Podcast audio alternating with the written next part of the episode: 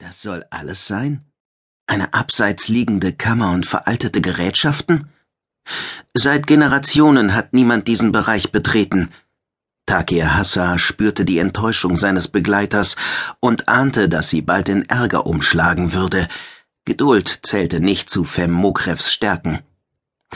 Die Anspannung der beiden Laren war einer ersten Ernüchterung gewichen. Sie hatten einen bedeutungsvollen Fund erwartet, etwas Unbegreifliches, offenbar Unbesiegbares. Davon jedenfalls sprach die alte Tonaufzeichnung, die dem Biochemiker Fem Mokrev in einem Archiv in die Hände gefallen war.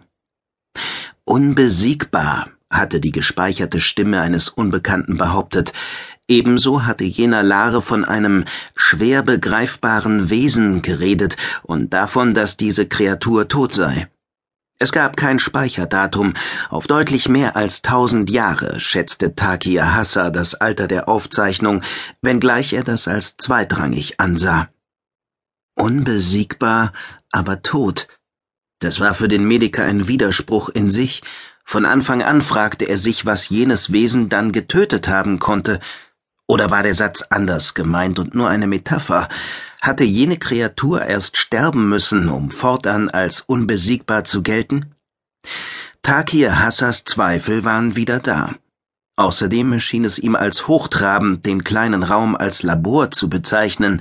Laren hatten dort bestenfalls einfache Forschungsarbeiten vorgenommen und ausgewertet. An den Wänden waren einige standardisierte positronische Elemente aufgereiht. Ihre Formgebung unterschied sich nur wenig vom aktuellen Design. Das war bei den offensichtlich nachgerüsteten medizinischen Geräten schon anders. Takir Hassa identifizierte einen Zellanalysator, der keineswegs zur ursprünglichen Ausstattung der Kammer gehört haben konnte. Wer immer das wuchtige Gerät aufgebaut hatte, war dilettantisch vorgegangen und hatte schon aus Platzgründen auf sämtliche Peripherieaggregate verzichtet. Der Analysator war jedenfalls nie intern mit Energie versorgt worden, sondern über eine armdicke Kabelverbindung. Ein Desintegratorschuss hatte das massige Kabel gekappt und ein gut zwei Handspannen messendes Stück aufgelöst, Überhaupt, nicht nur das Kabel und der Bodenbelag in diesem Bereich wiesen entsprechende Schäden auf, sondern auch der Analysator. Einige Desintegratorschüsse waren abgegeben worden. Hatte jemand die analysierten Zellproben auf diese Weise vernichtet? Takir Hassa hob den Blick. Nachdenklich schaute er den Gefährten an. Fem Mokrevs tiefschwarzes Gesicht war schweißüberströmt. Die Luft war stickig, das wurde dem Mediker gerade erst bewusst. Es roch nach Fäulnis und Moder. Banale Forschungen verlegt niemand so tief unter die Oberfläche, sagte der Biochemiker auffordernd. Hier ist mehr, als wir uns vorstellen können. Mehr, als wir uns vorstellen können. Der Gedanke verhallte nicht wie alles andere in ihr. Er hatte Bestand, schwoll an und schien nach einer Weile als vielstimmiger Ruf zu erklingen, ein Echo, das mit der Wucht eines Orkans über sie hereinbrach und ihre Lethargie aufriss. Banale Forschungen. Sie wand sich im Limbus zwischen Koma und Erwachen, gequält von dem entsetzlichen Gefühl, innerlich zu verbrennen. Etwas Unbegreifliches. Die Hitze wurde nahezu unerträglich.